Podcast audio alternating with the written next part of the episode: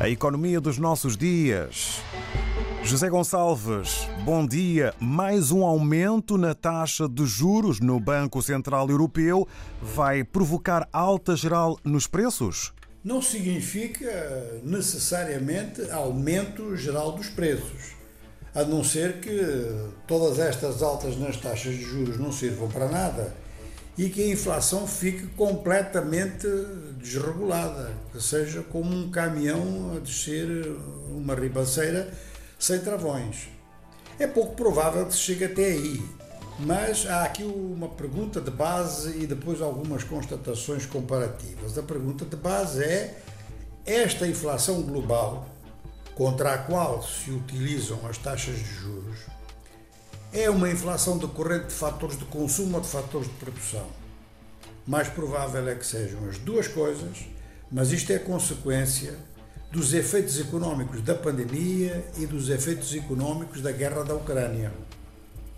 Os efeitos económicos da pandemia levaram mesmo a subsídios que os bancos, os meios financeiros e os meios estatais procuram agora mais ou menos equilibrar e recuperar do esforço feito nessa altura. E isto deixa na mão dos bancos centrais a responsabilidade para definir qual é a melhor via de combate à inflação e os bancos centrais têm optado pela via tradicional, que é o aumento das taxas de juros. Naturalmente que isto tem um efeito depois colateral negativo, é que, evidentemente, ao reduzir a capacidade de crédito, reduz também as hipóteses de crescimento. É uma discussão que é feita a par e passo com os resultados que se vão obtendo mês a mês, de forma que esta subida na taxa de juros do Banco Central Europeu ela vai ser analisada no próximo mês para a reunião do Comitê de Política Monetária do Banco.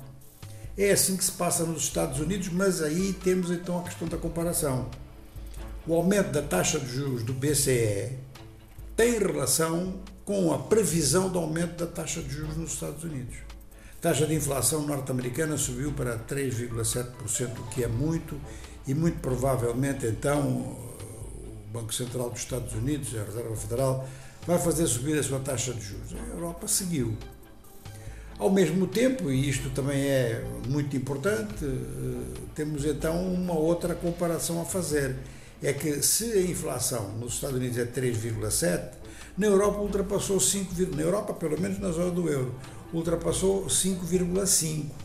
Ou seja, que Christine Lagarde adota uma postura radical na subida recorde da taxa de juros europeia, a taxa de refinanciamento, e é claro que os bancos, porque isto é em relação é, é a relação entre o Banco Central e os bancos nacionais, esses bancos vão repassar para os clientes a taxa com adicionais. Assim, é claro que o crédito vai ficar mais caro, mas se a produção subir, é muito provável que em alguns produtos importantes se estabeleçam novos equilíbrios.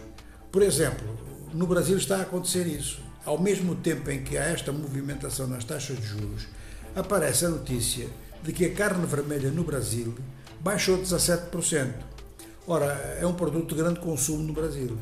E se baixou 17% é porque o Brasil é o maior produtor mundial de proteína animal e teve condições de satisfazer o mercado. É talvez aqui, embora não seja a carne vermelha um dos grandes exemplos, mas é aqui que pode residir a solução e o evitar de que o índice de preço ao consumidor venha continuamente a subir. Temos, assim, a necessidade, a nível bancário, a nível das finanças públicas, de articular os dois elementos. A ferramenta financeira, que é a taxa de juros, que não pode subir de forma desconsiderada, e, ao mesmo tempo, as ferramentas produtivas, que são absolutamente indispensáveis. E assim obtivemos a resposta a mais uma pergunta que mexe com todos nós, que tem a ver eh, com o bolso e a bolsa de cada um, a economia e os preços em destaque.